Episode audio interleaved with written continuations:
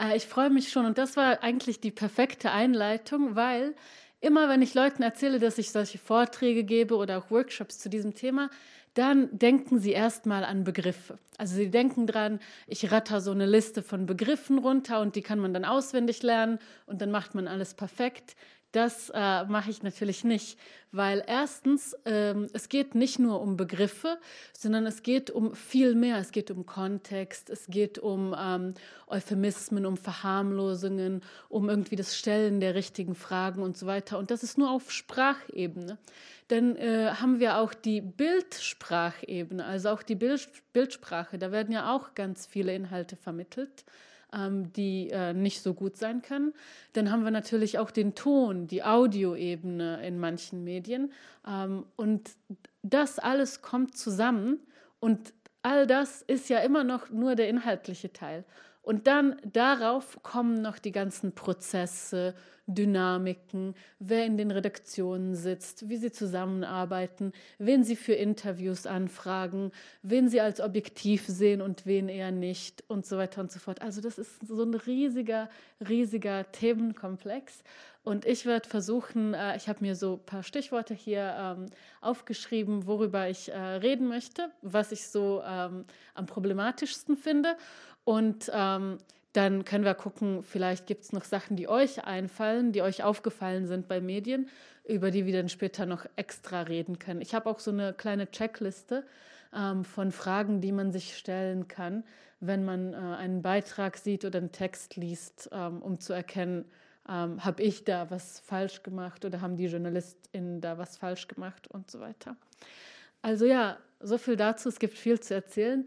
Erstmal ähm, möchte ich so ein bisschen erklären, natürlich, es gibt JournalistInnen, die mega rassistisch sind. Es gibt in jeder Branche, in jedem Lebensbereich, überall gibt es rassistische Leute und sexistische und ähm, behindertenfeindliche und so weiter und so fort. Ähm, und das dürfen wir nicht unterschätzen. Aber sehr viel passiert auch unabsichtlich. Deshalb heißt mein Vortrag, Ups ist keine Ausrede, weil ähm, ich möchte auch nicht so viel Zeit verlieren auf irgendwelche Leute von der Bildzeitung oder so, die wissen, was sie machen und die sich auch nicht belehren lassen wahrscheinlich, ähm, sondern meine Arbeit zielt eher auf die Leute, die noch zu retten sind sozusagen äh, und die da irgendwie ähm, vielleicht gute Absichten haben, aber halt nicht so nachgedacht haben oder bestimmte Sachen einfach nicht bemerkt haben, bevor sie das gemacht haben. Und das kann uns allen passieren, äh, weil unsere Gehirne bekommen so viele Infos ständig. Wir werden quasi bombardiert mit Infos. Und ähm, dann muss jeder Kopf irgendwie so kognitive Abkürzungen machen ähm, und irgendwie, um das zu verarbeiten. Und äh, deshalb entstehen so Assoziationsketten, von denen wir vielleicht manchmal gar nicht wollen, dass sie entstehen, aber sie sind da. Und ein gutes Beispiel ist, ähm, ich bin jetzt mit der Bahn hergefahren. Ich habe auch ähm, extra lange Umstieg gemacht in Mannheim, aber dazu sage ich jetzt nicht mehr, weil da könnte ich nur Diskriminierendes sagen über Mannheim. Ähm, Auf jeden Fall, äh, ich weiß nicht, warum das irgendwie sehenswert sein soll. äh, aber auf jeden Fall, äh, ich bin jetzt mit der Bahn gefahren und da kriegt man ja immer so Gesprächsfetzen mit. Und äh, man hört nicht den Kontext, man hört nur so äh, ein bisschen was, was die Leute sagen. Und jetzt stellt euch vor, ihr seid auch in der Bahn und äh, hört so, dass jemand hinter euch sagt, bla bla bla bla, jüdische Banker, bla bla bla. Und dann hört man erstmal hin. Und natürlich, logisch gesehen, in unseren Köpfen, wir wissen, es gibt jüdische Menschen in allen möglichen Berufen, ne, von Rockstars bis äh, keine Ahnung, was jetzt das Gegenteil von Rockstar ist, Journalist vielleicht. Ähm, also es gibt die in allen möglichen Bereichen und natürlich gibt es auch jüdische Menschen, die Banker sind. Wäre ja auch unfair, wenn das nicht so wäre. Ähm, also wir wissen, dass es eigentlich eine äh, stinknormale Standardphrase ist, jüdische Banker. Aber trotzdem, wenn wir das hören, also zumindest ich wäre im Kopf so, okay, was erzählen die da gerade? Sind das jetzt irgendwelche Verschwörungstheorien? Was reden die hinter mir und so weiter? Und dann würde ich schon mal irgendwie mehr zuhören, einfach weil diese Phrase etwas auslöst. Ähm, oder zum Beispiel das Frauenbild des Islam. Schon wenn ich das höre, ich denke sofort an, oh nee, jetzt kommt wieder irgendwelche Hetze und irgendwelche rassistische äh, Mist und so weiter. Denke ich sofort. Auch wenn es irgendwie positiv sein kann, äh, es wurde so oft negativ konnotiert, dass das jetzt in meinem Kopf ist. Ähm, und das ist nicht nur ein kleiner Trick oder eine kleine Sache, wo wir uns erwischen, oh, ich habe äh, eine Sache mit einer anderen assoziiert, sondern es kann auch wirklich gefährlich werden. Und es gibt ein richtig krasses Beispiel dafür, und zwar ähm, Indie Media links unten. Das war so ein äh, Forum, das war dermaßen äh, linksradikal, dass es vom Fass Verfassungsschutz verboten wurde und existiert jetzt nicht mehr. Aber da konnten halt alle Leute so ihre Texte reinschreiben, so Demo-Berichte oder Demo-Aufrufe oder Essays und so weiter. Es war einfach offen für alle Leute und war halt so linksradikal eingestellt. Ähm, und dann, also jetzt keine Triggerwarnung, es wird um sexualisierte Gewalt gehen. Ähm, ich heb dann die Hand, wenn es wieder fertig ist, falls jemand irgendwie die, ähm, äh, wie heißt das, Ohren zumachen möchte. Ähm, also äh, bei diesem Links unten äh, in die Media hat eine junge Frau geschrieben, dass sie vergewaltigt wurde ähm, und sie hat beschrieben, dass das in der linken Szene geschah. Also sie war bei den ähm, Refugee-Demos als Unterstützerin vor Ort. Ähm, und dann ist das passiert und sie hat dann ähm, gesagt, wie ihr halt in der linken Szene viele Menschen nicht geglaubt haben, wie sie behandelt wurde und so weiter. Und sie hat das ähm, äh, quasi angeprangert, was da rund um diese Flüchtlingsdemos ähm, passiert ist. Äh, und dann hat sie das einfach aufgeschrieben. Und auf dieser linksradikalen Seite, wo sich alle Leute als antirassistisch sehen, gab es dann ganz viele rassistische Kommentare ja, die sollte man abschieben, ähm, wir unterstützen die und dann machen die sowas und so ähm, Sachen in dieser Art. Äh, dann haben sich noch äh, traditionelle Medien mit eingemischt. Äh, die Taz hat berichtet äh, darüber, dass ein Flüchtling eine junge Aktivistin ähm, vergewaltigt hat. Die Bild hat sogar von drei Vergewaltigungen berichtet. Ich weiß nicht, woher sie das haben. Ähm, und dann hat sich die Politik eingeschaltet, wollte diese Demos, die hatten dann äh, auch eine Schule, Schule besetzt, wollten das räumen lassen, wollten Leute verhaften lassen und so weiter und so fort. Das ist alles eskaliert in wenigen Tagen. Und dann hat sich die junge Frau wieder gemeldet, wieder auf Indie Media etwas geschrieben, und zwar geschrieben, Leute, der Täter ist ein deutscher Helfer, der genauso wie ich da zur Unterstützung war. Es ist kein Flüchtling. Aber allein dadurch, wenn man den Text liest, sie hat wirklich nie äh, einen geflüchteten Mann in Verbindung mit der Tat gebracht, ähm, sondern einfach dadurch, dass sie erwähnt hat, ja, es geschah während dieser Demos, nicht mal während dieser Demos, sondern quasi sie ist im Rahmen dessen aktiv. Allein dadurch, dass irgendwie das Wort Refugee ähm, in dem Text stand, irgendwo am Anfang, haben ganz viele Leute, und zwar ganz viele linksradikale Leute, diese Verbindung gemacht und sofort gedacht, dass der Täter ein geflüchteter Mann ist. Und das hätte auch schlecht enden können, weil wenn sie zum Beispiel nicht gewusst hätte, wer das gemacht hat, wie es ja bei vielen Vergewaltigungen der äh, Fall ist, ähm, dass die Frauen zum Beispiel nicht bei Bewusstsein sind ähm, und so weiter, ähm, dann hätte auch ein Mensch irgendwie hinter Gittern landen können, obwohl das glaube ich nicht, weil wir wissen ja, wie die Justiz ist mit äh, sexualisierten Verbrechen. Aber er hätte zumindest irgendwie ähm, verdächtigt werden können oder ähm, abgeschoben dann ganz leicht, selbst wenn er nicht verurteilt wird und so weiter. Also es hätte wirklich eskalieren können ähm, wenn sie sich da nicht wieder zu Wort gemeldet hätte. Und das alles im Rahmen von linksradikalen Leuten. Also stellt euch mal vor, was durch die Kopf, Köpfe geht von Leuten, die weniger äh, offensiv gegen Rassismus sind und was durch die Köpfe geht von Leuten, die sogar rassistische Tendenzen haben. Okay, also jetzt ist der Teil vorbei, falls jemand nicht zuhören wollte. Ähm, und jetzt erzähle ich mal ein bisschen von Sachen, die halt nicht auf dieser inhaltlichen Ebene sind, wo Leute denken, ich werde jetzt irgendwie Begriffe abrattern, sondern Sachen, die einfach so in der Dynamik, in den Prozessen von Journalismus falsch laufen. Ähm, also zum Beispiel, es gibt bestimmte journalistische Formen, die können nicht gut enden. Also es ist einfach so. Zum Beispiel Selbsttests. Ähm, man kann schon Selbsttests machen, wenn man zum Beispiel sagt, ja, ich versuche einen Monat ohne Plastik zu leben, ohne Plastikmüll zu produzieren oder solche Sachen. Das kann man schon testen.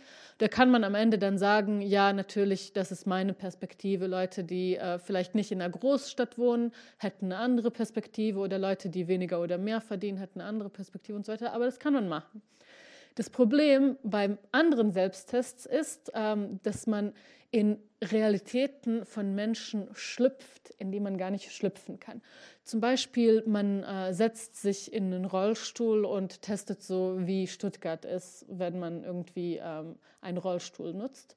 Und dann hat man sofort per Definition eine verzerrte Realität, weil wenn man selbst nicht jeden Tag einen Rollstuhl nutzt, wenn man nicht weiß, wie das funktioniert, ähm, dann findet man vielleicht eine bestimmte Straßenecke ganz grässlich, wo aber eigentliche Rollstuhlfahrende Menschen keine Probleme damit haben oder äh, erkennt andere Probleme nicht, die aber sehr wohl Probleme sind und so weiter. Also es führt sofort zu einer Verzerrung.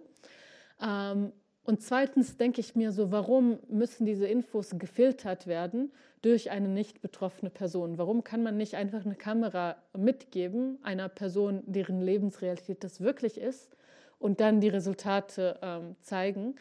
Ähm, sondern es muss quasi gefiltert werden, weil es gibt auch dieses Denken, ja, die Betroffenen, die sind so emotional und die sind so unobjektiv und irgendwie, wir müssen erstmal so unseren Klaas, unseren Klaas Relotius schicken wir dahin, der wird das schon alles ähm, gut checken.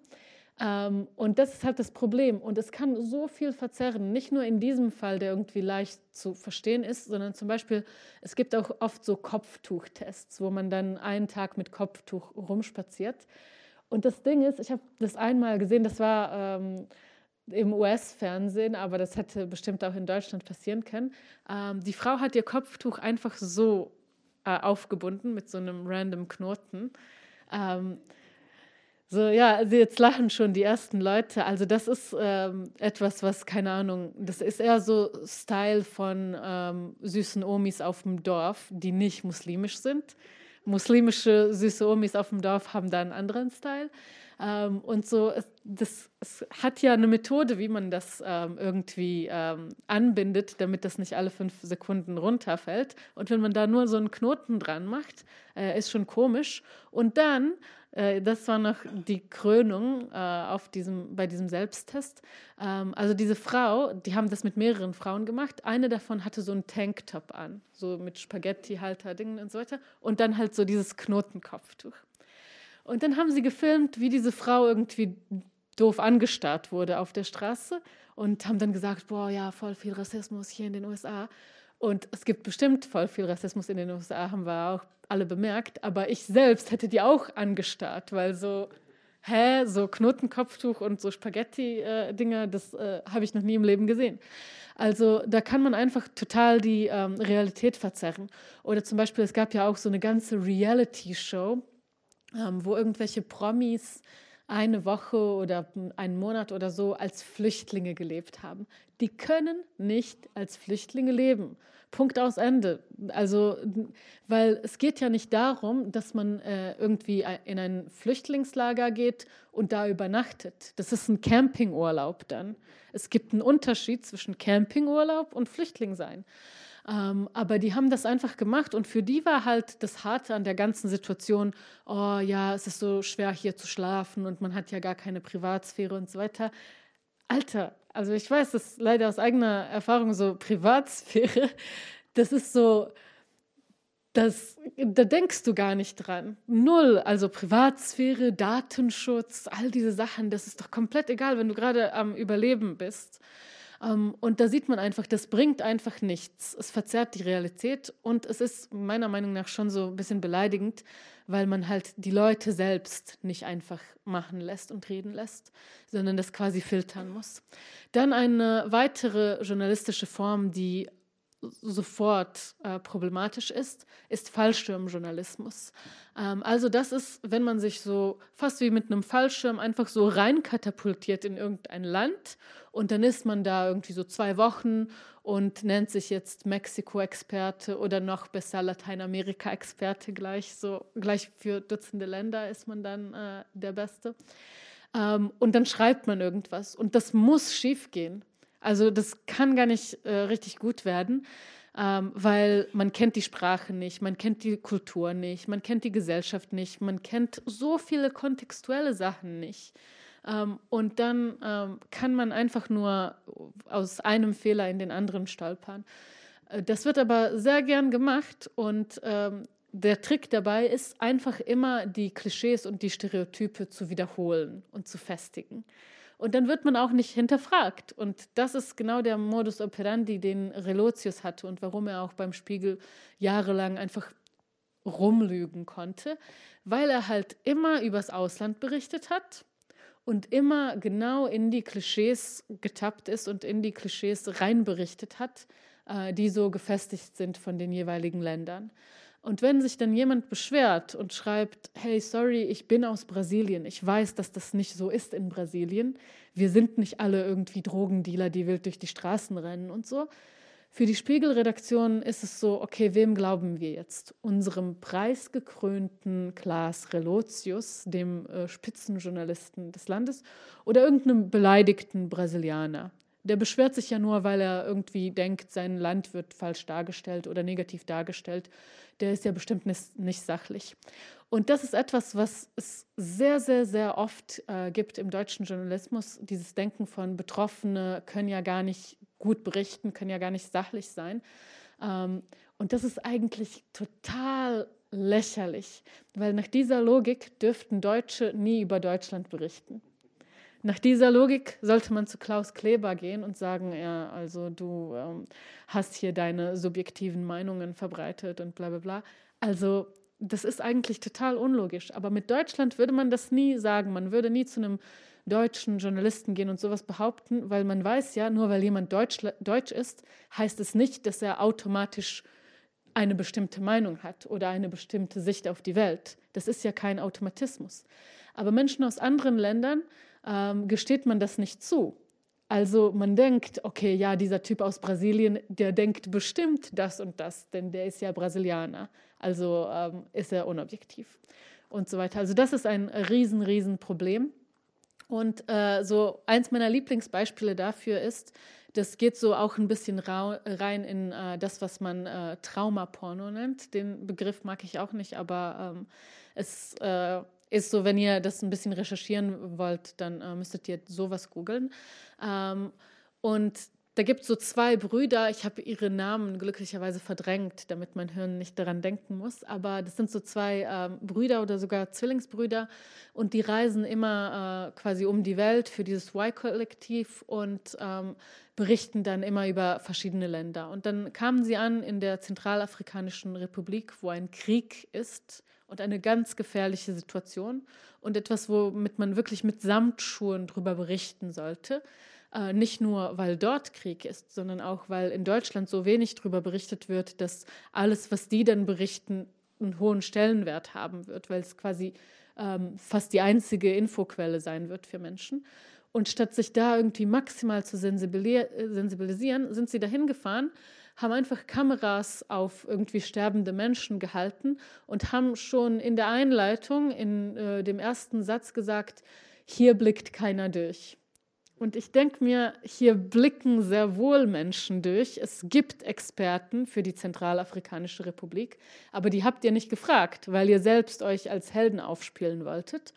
Ähm, erstens das. Und zweitens, wenn ihr schon wisst und zugebt, dass ihr nicht durchblickt, Wieso wurde das gesendet? Wie ist das erlaubt? Wir würden nie erlauben, wenn es um irgendwie Medizinjournalismus, Gesundheitsjournalismus geht, dass jemand irgendwie über ähm, neue Tabletten oder so berichtet und dann sagt, ja, ich weiß jetzt nicht, ob die irgendwie äh, toxisch sind oder was da los ist. Hier blickt keiner durch, aber ja, ich berichte mal drüber.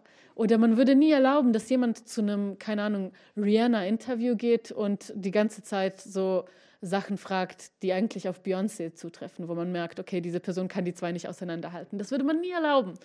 Aber irgendwie, sobald es um marginalisierte Gruppen geht, äh, da kann man sich irgendwie mehr erlauben. Und das ist ein Riesenproblem.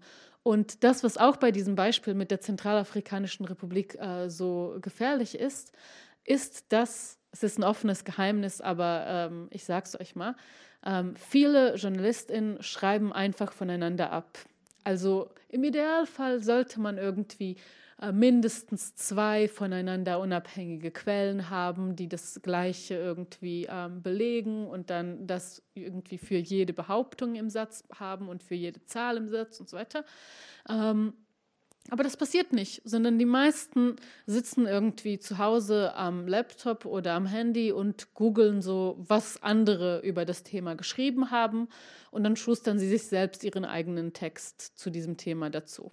Und das geben die auch offen zu. Also ich hatte jetzt ein ähm, Online-Beef sozusagen mit einem Podcast des SWR, ähm, Sack Reis, die eine schreckliche Folge über Bosnien gemacht haben, wo sie, ah, wir sehen schon äh, Menschen, die von dieser Folge äh, Albträume haben. Ähm, ja, also da wurden erstmal Sachen behauptet, die niemand behauptet. Also das ist nicht mal Fact-Checking-Fehler, sondern ich glaube, die saßen da besoffen und haben sich was ausgedacht. So Bosnien hat drei Parlamente und äh, drei Regierungen und so weiter. Das stimmt schlicht und einfach nicht. Äh, und das hat auch nie jemand behauptet außer denen. Ähm, also einfach so diese Fact-Checking-Fehler. Und dann haben sie einfach eine Genozidleugnerin äh, über 40 Minuten lang einfach so reden lassen. Ähm, und ich habe dann äh, denen eine Anfrage geschickt, weil ich jetzt einen Artikel drüber schreibe, weil das wirklich so phänomenal schlecht war, dass sich Medien äh, äh, für diese Medien interessieren mittlerweile. Ähm, und dann habe ich gefragt, was ist denn die Bosnien-Expertise der leitenden Redakteurin dieser Folge? Und dann hat mir der SWR so ganz stolz, sie dachten, sie haben sich jetzt rausgezogen aus dem Thema, sie haben mir so ganz stolz äh, aufgezählt, welche Artikel über Bosnien die junge Frau gelesen hat. Ich denke mir so, wenn du in der Grundschule ein Referat machst und ein paar Artikel liest, schon das ist schlecht. So dein Lehrer oder deine Lehrerin wird sagen, warum warst du nie in der Bibliothek? Ist auch eine schöne Bibliothek hier. Ähm, also das ist wirklich etwas, das geht äh, also Grundschulreferatsniveau ist sowas. Und zwar schlechtes Grundschulreferat. Aber das machen viele Journalisten. Es ist wirklich schockierend, wie oft die einfach voneinander abschreiben. Und dann passieren halt solche Sachen, dass wenn in so einem Bericht, äh, in so einer Doku über die Zentralafrikanische Republik, wenn da ganz viele falsche Sachen behauptet werden, dann kommt der nächste deutsche Journalist, sieht das, behauptet das Gleiche, denkt sich, naja, okay, wenn das da irgendwie ähm, problemlos äh, behauptet wurde, dann kann ich das ja jetzt übernehmen. Ne? Hat ja wahrscheinlich schon irgendeine Quelle, irgendeinen Beleg gab es ja da. Ähm, und übernimmt das. Und dann äh, referieren die sich immer äh, gegenseitig aufeinander. Also die sagen dann, ähm, zum Beispiel ähm, Volksverpetzer, glaube ich. Nee, nicht Volksverpetzer, sondern wie heißen diese Leute, die jetzt ganz viel zur Ukraine machen ähm, äh, und ganz viele äh, Karten immer haben in der Berichterstattung. Katapult, danke, ja. Also Katapult Magazin hat ähm, die mehreren verschiedenen Angriffskriege ähm, im Gebiet von Ex-Jugoslawien, haben sie der Balkankrieg genannt. Und dann, als Leute gesagt haben, so die Balkankriege waren vor über 100 Jahren, ich weiß nicht, warum ihr jetzt drüber redet, dann haben sie gesagt, nee, das wird auch Balkankriege genannt. Und es stimmt, es wird auch Balkankriege genannt von anderen Journalisten, die genauso wie ihr falsch liegen. Also man kann nicht einfach zehnmal den gleichen Fehler sagen und dann sagen, ja, aber andere machen das auch so. Sollte man eigentlich nicht, aber das passiert leider. Und das ist, glaube ich, einer der schockierendsten, größten äh, Skandale im Journalismus, dass die einfach voneinander abschreiben. Und jetzt kommen wir ein bisschen zu ähm, der Ebene so, wer redet eigentlich, also wer, wessen Stimmen ähm, werden gehört und wer ist ähm, irgendwie eingeladen, um bestimmte Communities zu repräsentieren. Ähm, das ist auch so etwas, was ganz oft nicht mit Absicht passiert, sondern irgendein äh, Journalist oder Journalistin bekommt einen Auftrag, äh, irgendwas zu Ramadan zum Beispiel zu machen oder zu Bayram, zu irgendeinem muslimischen Thema, hat aber gar nicht so viele muslimische Freunde äh, im Freundeskreis. Und was passiert dann? Ja, dann ruft man halt die lokale Moschee an oder irgendeinen, äh, keine Ahnung, Zentralrat der Muslime und fragt, ja, können wir mit irgendwem von euch ein Interview machen? Und dann macht man das.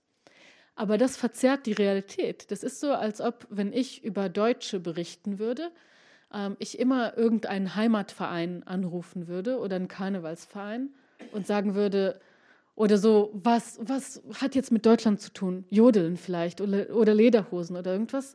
Und dann rufe ich halt eine Lederhosenfabrik an und sage so, hey, Lederhosenfabrikant, bitte erzähl mir über Deutschland. Du bist der Repräsentant von Deutschland. Also es klingt komisch, aber so ist es halt, wenn immer nur Zentralrat der Muslime angerufen wird. Ähm, weil so, es gibt viele Menschen, ich glaube sogar die meisten muslimischen Menschen in Deutschland, die nicht in irgendwelchen Vereinen organisiert sind. Leute, die in Vereinen arbeiten, in Vereinen organisiert sind, die sind ja schon mal besser verdient oder zumindest gut verdient. Sie haben einen Job, ähm, sind äh, auch in der Regel gebildet. Ähm, Wenn es jetzt wirklich explizit religiöse Vereine sind, dann sind das auch Leute, die religiöser sind als Menschen, die sich nicht in einem religiösen Verein äh, organisieren. Ne? Das ist ja logisch. Und all diese Sachen verzerren dann das Bild. Und das muss ja jetzt nichts Schlechtes sein, weil es ist ja nichts Schlechtes mit sehr religiösen, äh, gebildeten ähm, besser verdienenden Leuten äh, zu reden und so weiter. Die sind ja auch ein Teil der muslimischen Community, aber halt nicht der Teil. Und oft äh, passiert es mit anderen Communities, dass halt Leute einfach die Botschaft von irgendeinem Land anrufen und sagen, hey, könnt ihr mit uns reden? Ja, wen kriegt man da? Leute, die die Regierung dieses Landes repräsentieren. Also das ist eigentlich mega untragbar und skandalös, wenn eine Diaspora nicht organisiert ist und zwar so gut organisiert ist, dass die Journalisten sofort drauf kommen, aha, es geht um, keine Ahnung, ähm, sagt mir irgendein Land. Kosovo, danke.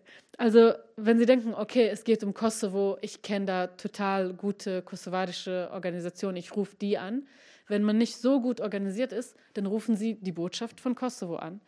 Ähm, und im Fall von Kosovo ist das ja noch akzeptabel, weil jetzt Vetfindios hier ähm, okay ist. Aber zum Beispiel, wenn sie die bosnische Botschaft anrufen würden, Hilfe! Also das äh, ist äh, Katastrophe. Ähm, oder was auch ganz oft getan wird, äh, man ruft halt irgendwelche ProfessorInnen an, von zum Beispiel, wenn es jetzt um Bosnien geht, dann ruft man irgendwie äh, die Slavistik an. Und dann wollen sie zum Beispiel irgendetwas über äh, aktuelle politische Entwicklungen in Bosnien wissen oder zum Beispiel etwas über den Genozid und rufen dann irgendeinen random Slavistik-Prof an. Und das ist eigentlich ein Skandal, weil stellt euch vor, ich bin in Bosnien, ich möchte für bosnische Medien äh, etwas über, keine Ahnung, den Mauerfall oder die Stasi oder den Holocaust oder sowas berichten, etwas, was mit der deutschen Geschichte zu tun hat. Und dann rufe ich halt irgendeinen Germanistiker an und der redet dann mit mir über den Holocaust. So. Also das ist skandalös, weil das sind empfindliche Themen. Da kann ich irgendeine Person, die sich vielleicht sehr gut mit Goethe und Schiller und mit Nomen und äh, Dativ und äh, Akkusativ und so weiter auskennt, ähm, also das ist deren Expertise und die können auch darüber sehr gut reden, aber die können doch nicht jetzt alles von Weimarer Republik bis Stasi und alles dazwischen und so weiter erklären. Die sind nicht Experten für alles, was je in Deutschland passiert ist und gerade passiert. Und wir wissen das, aber wie gesagt, beim Ausland wird es dann wieder vergessen und dann ruft man halt irgendein, keine Ahnung, ähm, Romanisten an, um irgendwie äh, über Rumänien zu reden, weil er sich mit der Sprache befasst. Also ja, das ist ähm, wirklich, ähm, wirklich, wirklich problematisch, was da passiert. Und dann auch eins von diesen grundfalschen Konzepten im Journalismus, die ganz oft angewendet werden, ähm, ist so False Balance oder Both Sidism nennt man das auch. Dass man so denkt, ich muss bei jedem Thema zwei Seiten abdecken und dann ist gut. Äh, das ist so eine äh, falsch verstandene, äh, also da haben Sie eins der Kernkonzepte von Journalismus nicht richtig verstanden. Es stimmt, dass wenn etwas passiert ist und da sind zwei Seiten involviert, da kann man nicht nur zu einer Seite äh, gehen und sagen, erzähl mir mal, was passiert ist und die andere total ignorieren, sondern dann muss man auch die andere fragen. Das stimmt. Aber das ist ja nur der Beginn der Recherche. Also es ist nicht so, dass man hingeht zu einer Person und fragt, regnet es? Und die sagt nö. Dann geht man zu der zweiten, die sagt ja, es regnet. Und dann macht man Feierabend und sagt, ich bin verwirrt. Eine Person sagt, dass es regnet und die andere sagt nein ähm, sondern man öffnet das Fenster, man ruft vielleicht einen Meteorologen an, man, äh, keine Ahnung, schreckt die Hand raus, man macht irgendetwas, um zu erfahren, ob es regnet. Und dann berichtet man, ob es regnet oder nicht. Und die Person, die dann das Gegenteil von der Wahrheit berichtet hat, da kann man gern das Zitat noch reinnehmen, aber kritisch reinnehmen und klar machen, dass die Person nicht ähm, im Recht ist. Aber stattdessen, das hat man vor allem äh, am Anfang des, äh, der Erweiterung des Ukraine-Kriegs gesehen. Ich sage immer Erweiterung, weil der läuft ja schon seit 2014, was auch vergessen wurde am Anfang. Ähm, das hat man am Anfang ganz oft gesehen, dass einfach, ähm, ja, also die ukrainische Regierung sagt das und die russische sagt das. Und ich gehe jetzt Feierabend machen, tschüssi. So, dann könnte man doch einfach bei Twitter der ukrainischen Regierung folgen und der russischen. Wozu braucht man dann Medien? wenn die nicht der Sache auf den Grund gehen und rausfinden, was jetzt stimmt. Ähm, und das haben wir ganz, ganz oft, diesen Both-Sidism. Und nicht nur Both-Sidism in, äh, in dieser Bedeutung, dass man einfach so äh, Sachen aufeinander klatscht und sagt, ich weiß nicht, was passiert ist, ähm, sondern das kann ja auch zu Genozidleugnung und Relativierung führen. Also zum Beispiel, wenn es um Bosnien geht, ähm, die UN haben schon äh, vor langer Zeit festgelegt, die haben ein Dokument rausgebracht, wo auf über 64.000 Seiten alle äh, bekannten Kriegsverbrechen in Bosnien detailliert aufgezählt und analysiert wurden. Und dann haben sie nach dieser knallharten, jahrelangen Recherche äh, festgestellt, dass 95 Prozent aller Kriegsverbrechen in Bosnien von der serbischen Seite begangen wurden, 4 Prozent von der kroatischen und 1 Prozent von allen anderen zusammengezählt. Und dann kommen deutsche Medien und sagen, oh, da war irgendwas. Äh, ich weiß nicht, was da war, alle Seiten haben Kriegsverbrechen begangen, Feierabend. Das kann man nicht machen, weil das ist eine krasse, krasse, krasse Verharmlosung von Genozid. Und es steht auch in keinem Verhältnis zu der Realität. Das ist, als ob ich sagen würde, ja, ähm, Städte sind so Tokio, Shanghai, New York, Istanbul und Bugoino. So, also das ist so ridiculous. Oder Pforzheim oder was gibt es da? Also, ja, jetzt lacht ja. Buguino war viel lustiger, aber es kennt keiner. Vielleicht hat, hat jeder gelacht. Aber auf jeden Fall so, es ist einfach, ähm, es ist so technically true. Ja, alle Seiten haben Kriegsverbrechen begangen, aber es repräsentiert die Realität nicht so richtig. Und es muss kontextualisiert werden, was es aber dann meistens nicht wird. Und ähm, dann kommen wir jetzt ein bisschen mehr auf die inhaltliche Ebene. Äh, und zwar, was wird unsichtbar gemacht? Manchmal sehen wir so äh, Titel wie zum Beispiel ähm, wurde äh, zusammengeschlagen, weil er seinen Freund umarmt hat. Also kann mir da jemand sagen, was da unsichtbar gemacht wird? Ja? Genau, ja. Genau, ja, perfekt. Also genau das ist das Problem. Da wird halt die äh, Homophobie, die dahinter steckt, komplett unsichtbar gemacht. Sondern ja, also diese Person, die angegriffen wurde, die zusammengeschlagen wurde, äh, da wird jetzt nicht direkt gesagt, dass die das Problem ist. Und ich glaube, die meisten Journalisten denken auch nicht, dass das Opfer in der Situation das Problem ist. Aber trotzdem wird es so irgendwie ähm, gesagt oder geschrieben, ja, er wurde zusammengeschlagen, weil er seinen Freund umarmt hat. Äh, oder sie wurde ermordet wegen Kopftuch. Sie wurde nicht ermordet wegen Kopftuch. Es gibt Millionen Frauen weltweit, die mit einem Kopftuch weiter am Leben sind. Sie wurde ermordet wegen einem Rassisten, der aggressiv ist und der sie ermorden wollte. Und das wird halt unsichtbar gemacht. Oder auch in so Fällen wie ähm, zum Beispiel, wenn man sagt, äh, ähm, wurde ähm, äh, also Frau getötet, weil sie ihn ablehnte. Also ein äh, Mann, ein Mörder hat eine Frau getötet, weil sie ihn ablehnte. Das ist wieder dieses, weil sie etwas getan hat. Und außerdem wird dann Gewalt gegen Frauen oder Femizide werden unsichtbar gemacht. Und wir könnten jetzt hier äh, rumspazieren durch die Fußgängerzone und die meisten Leute würden nicht mal wissen, was ein Femizid ist. Dabei geschehen so viele Morde an Frauen in Deutschland und weltweit. Und es ist ein Riesenproblem. Aber dieses Problem, was ja auch einen Namen hat, wird in den Medien nicht benannt. Und dann gibt es auch weniger Problembewusstsein und natürlich auch weniger ähm, Geld und weniger Förderung für die äh, Organisationen, die sich dagegen einsetzen. Und dann auch ein anderes Beispiel für dieses Unsichtbarmachen ist äh, zum Beispiel so Titel wie ähm, hat das Studium absolviert, obwohl sie blind ist. Also da haben wir äh, wieder die gleichen Probleme, plus dieses, obwohl sie blind ist, die Blindheit einer Person ändert ja nichts daran, ob sie jetzt ähm, talentiert ist für ihr Studium, ob sie motiviert ist, ob sie irgendwie einen bestimmten Prof total hasst und da nicht zu den Vorlesungen gehen will und so weiter. Also es gibt ja Sachen, die absolut nichts mit Blindsein zu tun haben, aber irgendwie auf ein erfolgreiches Studium hinwirken oder da entgegenwirken. Ähm, und das Einzige, was bei einer blinden Person anders ist, wenn sie studiert, ist halt Behindertenfeindlichkeit und all diese Sachen, die ihr in den Weg gelegt werden. Dass zum Beispiel manche Profs nicht erlauben, dass die äh, Vorlesungen aufgenommen werden, dass man sie später nachhören kann. Oder dass die Bibliotheken nicht genug Literatur haben oder keine Screenreader oder nicht zugänglich sind und so weiter und so fort. Ähm, oder dass man zum Beispiel schlechtere Chancen auf Praktika hat, wenn man eine Behinderung hat und all diese Sachen, das sind die Dinge, über die man reden muss, wenn man darüber schreibt, dass eine Person mit Behinderung erfolgreich ein Studium abgeschlossen hat. Ähm, und das wird halt dann unsichtbar ge äh, gemacht, wie in diesen äh, Beispielen zuvor. Und dann haben wir auch das Umgekehrte, weil immer, wenn mir so etwas einfällt, dann denke ich, aha, funktioniert das auch umgekehrt so? Und oft habe ich recht. Also, das ist, wenn etwas unsichtbar gemacht wird, aber dann gibt es auch, wenn etwas zu sichtbar gemacht wird. Also, da ist ähm, zum Beispiel so, mein liebstes Beispiel ist Kriminalität. Ich glaube, ihr wisst schon, in welche Richtung es gehen wird.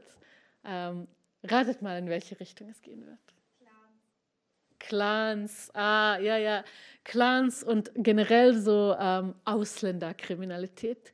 Ähm, und also es gibt Studien, eine Studie von der Makromedia ähm, Universität Köln, die haben das mal alles irgendwie äh, runtergezählt und analysiert und haben festgestellt, dass äh, in Zeitungen die Nationalität eines Täters 32-fach öfter erwähnt wird, äh, als es dem realen Anteil entspricht, wenn es ein migrantischer Täter ist. Also wenn es zum Beispiel ein, keine Ahnung, ähm, Peruaner hat irgendwie Mist gebaut, das wird 32-fach öfter erwähnt, als es wirklich in der Realität ist. Und dann haben die Leute auch einen Eindruck, dass das 32-fach öfter passiert und dass die meisten Verbrechen oder ein Großteil der Verbrechen von äh, Menschen mit Migrationshintergrund oder ähm, Ausländern auch ähm, verübt werden, obwohl das gar nicht stimmt. Und bei Menschen ohne Migrationshintergrund wird es fast nie überhaupt erwähnt. Also fast nie liest man irgendwie, Deutscher hat seine Frau erschossen. Was teilweise auch ein bisschen Logik hat, weil die meisten Leute in Deutschland Deutsche sind. Aber ähm, auch wenn sie Deutsche sind mit Migrationshintergrund, dann wird es ja trotzdem erwähnt. Ähm, und also das ist ja nicht nur das ist das Problem, weil das haben, glaube ich, schon viele Menschen bemerkt, dass es da eine äh, Ungerechtigkeit gibt, sondern das Problem ist auch, wie diese ähm, Kriminellen äh, benannt werden. Also zum Beispiel, ein Bulgare baut Mist, dann wird geschrieben oder diskutiert in den Kommentaren, Bulgare, keine Ahnung, schlägt seinen Nachbar zusammen. Äh, dann geht es um das Land. Ähm, wenn dann zum Beispiel jemand aus, ähm, keine Ahnung, aus Kongo etwas Schlimmes macht, dann ist sofort Afrikaner. Afrikaner hat seinen Nachbarn zusammengeschlagen. Also der ganze Kontinent wird genommen. Wenn zum Beispiel eine Person aus ähm, Malaysia etwas Schlimmes machen würde, was glaube ich nie in der Geschichte der Menschheit passiert ist, die sind sehr coole Leute, Aber stellen wir uns das mal vor, falls das vorstellbar ist. Ähm, irgendeine Person aus Malaysia, ähm, vielleicht hat sie bosnischen Migrationshintergrund äh, und hat halt, halt dann irgendwie Mist gebaut. Und äh, dann wäre es in vielen Kreisen, selbst wenn äh, Redaktionen vielleicht nicht so weit gehen würden, ist es schon in den Köpfen der Leute festgelegt, dass man dann in den Kommentarspalten sofort lesen würde, äh, Moslem, der Moslem hat seinen äh, Nachbar verprügelt und so weiter. Ähm, also wir sehen, äh, bei den Bulgaren ist es die Nationalität, Bulgare. Äh, bei dem, ähm, was hatte ich, Kongolesen ist es Afrikaner, sofort der ganze Kontinent. Beim Bulgaren ist es aber nicht Europäer hat seinen Nachbar verprügelt. Haha. Oder Christ hat seinen Nachbar verprügelt. Das ist es auch nicht. Sondern äh, man nimmt sich quasi die Gruppe, die gerade am entferntesten scheint. Und das sieht man auch ganz gut an Tschetschenen. Denn ich habe mal äh, Tschetschenen gegoogelt, äh, so um mir die Nachrichten und die Medienbeiträge anzusehen. Literally alles, was je in deutschen Medien geschrieben wurde, zumindest in den letzten, ich glaube so vier Jahren oder so, habe ich diese ähm, Spanne gemacht. Literally alles ist negativ. Außer ein Artikel, in dem sich eine Journalistin gefragt hat, warum wird immer so negativ über Tschetschenen berichtet?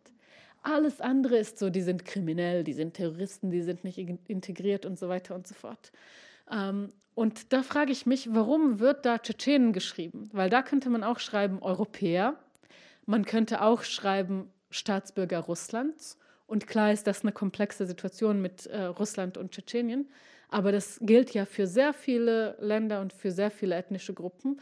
Und trotzdem, wenn ein Afghane irgendwie Mist baut, wird nicht geschrieben, Hazara hat Mist gebaut, sondern Afghane hat Mist gebaut. Aber bei Tschetschenen wird irgendwie immer die Ethnizität genommen.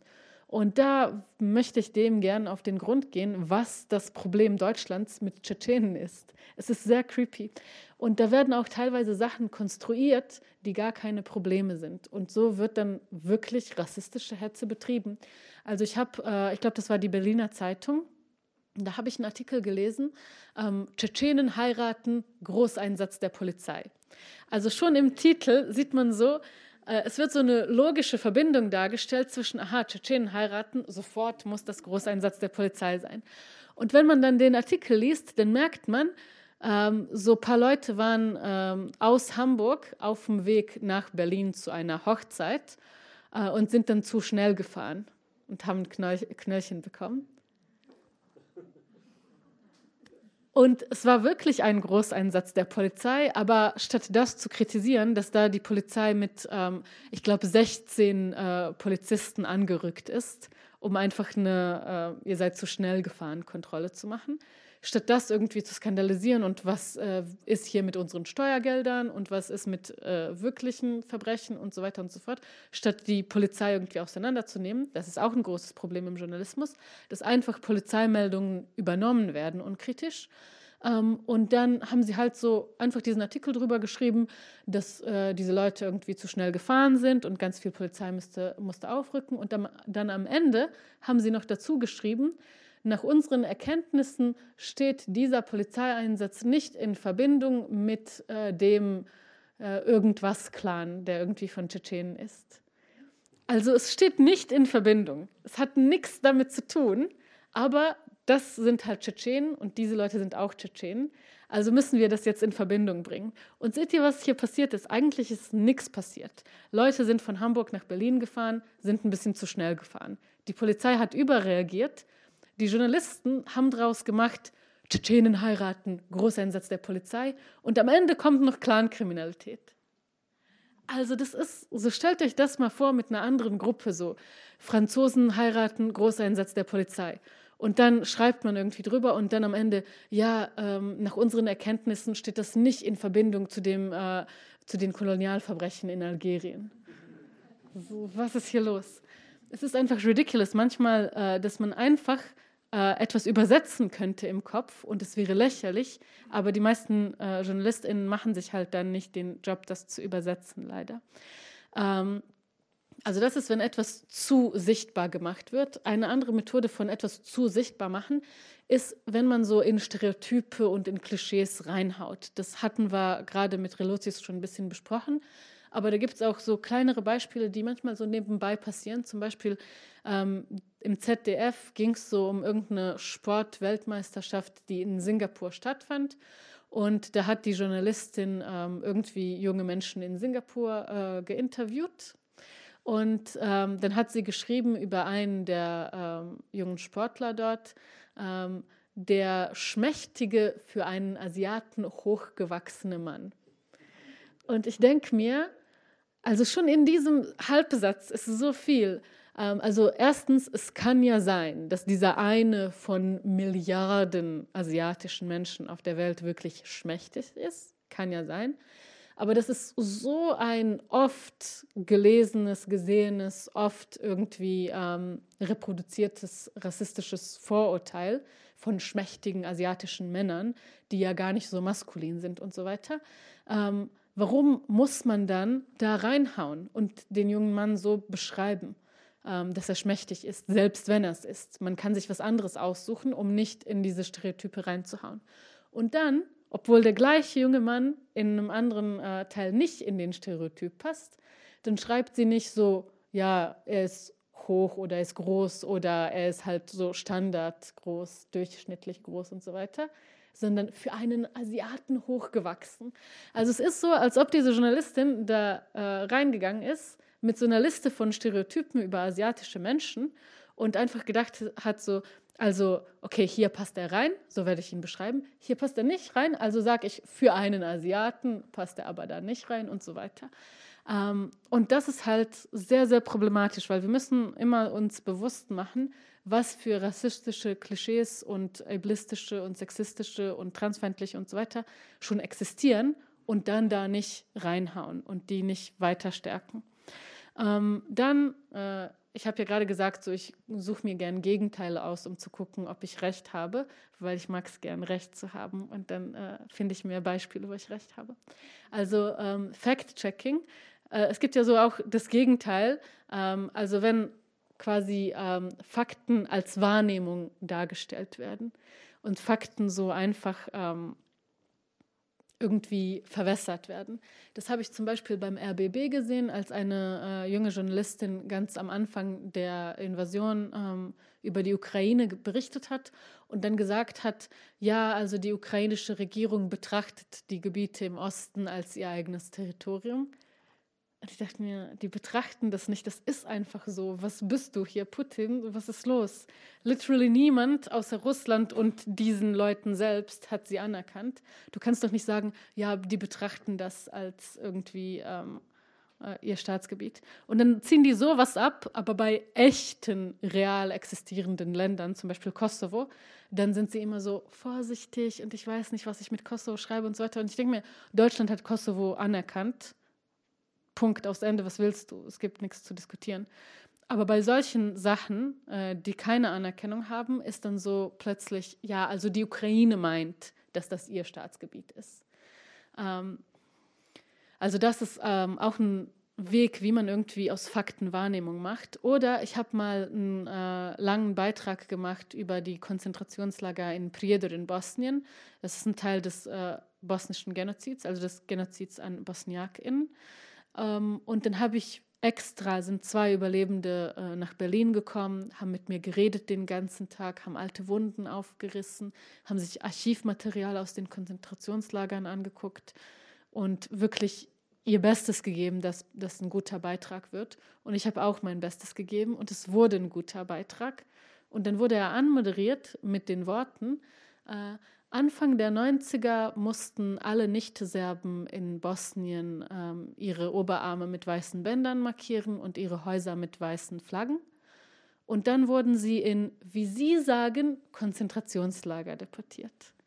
Du kannst doch nicht sagen, wie Sie sagen. Es ist nicht, wie Sie sagen, sondern das sind historische Fakten, belegt vom Internationalen Tribunal in Den Haag belegt mit literally Millionen, ich übertreibe nicht, sondern wirklich Millionen von Seiten von Beweisen, die sagen, es gab in Bosnien Konzentrationslager, Vergewaltigungslager und Todeslager.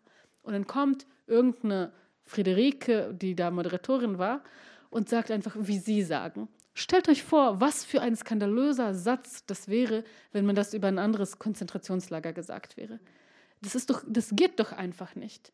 Ich habe mich dann natürlich beschwert und dann äh, ist nichts draus geworden, wie das sonst so ist. Aber das war so schlimm. Ich habe mich geschämt, den Beitrag äh, den zwei Überlebenden zu zeigen, weil er so anmoderiert wurde. Der wurde direkt auf die ganze Arbeit ähm, ge, ihr wisst schon was. Naja, also das oder zum Beispiel generell das Thema Genozid ist in deutschen Medien sehr schwer. Also da gibt es nicht so viel Verständnis, was das überhaupt ist äh, bei vielen Redaktionen. Sie kennen so die Basics nicht. Ähm, und dann habe ich beim Spiegel einen Satz gelesen, der wird auch, äh, irgendwann werde ich äh, den verarbeiten, so therapiemäßig, weil der wirklich schlecht war. Ähm, und werde wahrscheinlich einen ganzen Artikel drüber schreiben müssen.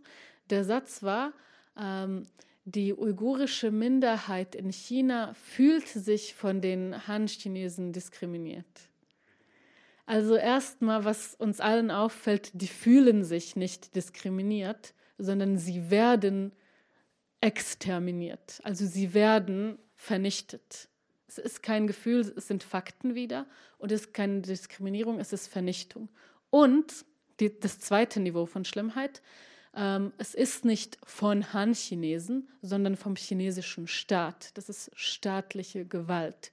Und das ist ein sehr wichtiger Punkt, nicht nur für die historische ähm, Verarbeitung und für ähm, jetzige Verarbeitung, für Gesetze, für Strafgerichte und so weiter, ähm, sondern generell ist das ein wichtiger Punkt, weil man kann Genozide nicht als irgendwie so ah, interethnische Streitereien darstellen, weil dann Leute, die wenig Ahnung haben, werden sagen, naja, ich weiß nicht, also da ist so irgendwie Wort gegen Wort. Die Uiguren behaupten eine Sache, die Han-Chinesen behaupten eine andere Sache. Wer bin ich am anderen Ende der Welt, um das zu entscheiden? Aber nein, so ist es nicht. Wir haben eine ethnische Gruppe und wir haben eine Regierung, die bekannt dafür ist, auf Menschenrechten rumzutrampeln. Ähm, und das wird halt total irgendwie weggeworfen und der Genozid wird relativiert und so runtergeschraubt. Plus es ist auch beleidigend für viele Han-Chinesen, die sehr wohl gegen den Genozid sind. Weil immer, wenn man auf einer uigurischen Demo ist, sind da auch Leute aus Hongkong dabei. Und die sind ethnisch Han-Chinesisch.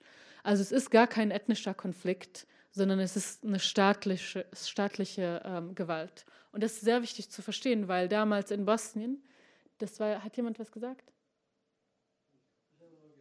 Ah, okay.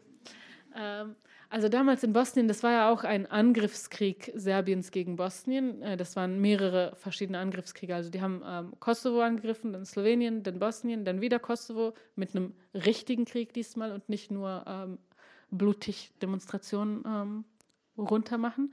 Ähm, und es wird aber dargestellt als der jugoslawische Bürgerkrieg, obwohl es Jugoslawien gar nicht mehr gab zu dem Zeitpunkt, als Bosnien äh, angegriffen wurde und Kosovo auch zum zweiten Mal.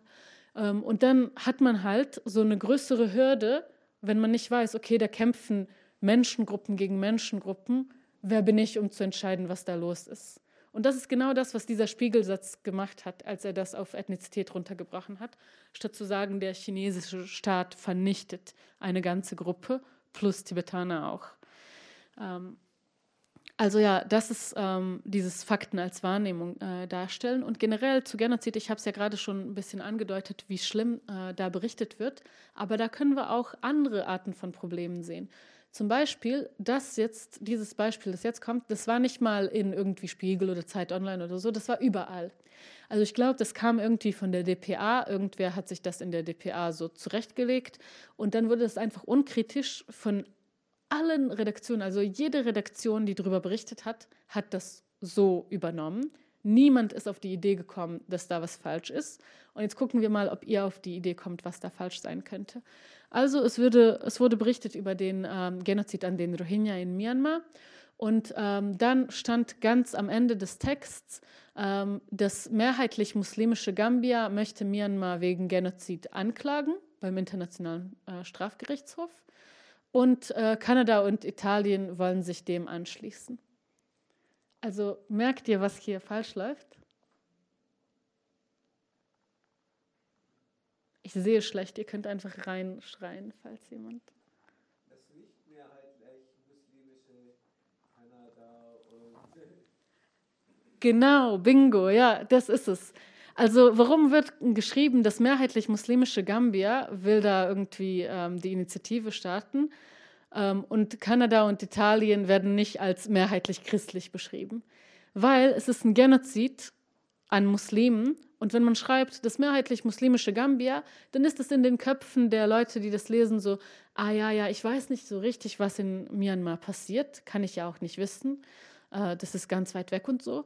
Ähm, aber da wird irgendwas Muslimen angetan und die einzigen, die ihnen beistehen, sind halt Muslime und ja, Kanada und Italien. Aber es gibt nicht diesen Extrasatz von ja, die nicht-muslimischen, die christlichen Kanada und Italien oder meinetwegen atheistischen. Ähm, also das wird nicht explizit gesagt. Da muss man erstmal selbst analysieren, um drauf zu kommen. Und die meisten Leute machen das dann nicht in äh, der Hektik und in der Schnelle, sondern man liest so, ah ja, irgendwelche Muslime wollen irgendwelchen Muslimen äh, beistehen. Und wer weiß, die sind ja dann auch äh, so voreingenommen und betrachten die Situation auch vielleicht gar nicht objektiv und so weiter. Ähm, und das ist auch eine Abwertung Gambias, statt zu sagen, wow, endlich ein Land des globalen Südens nimmt Initiative und wird irgendwie zum Vorreiter für Menschenrechte in dem internationalen Rechtssystem.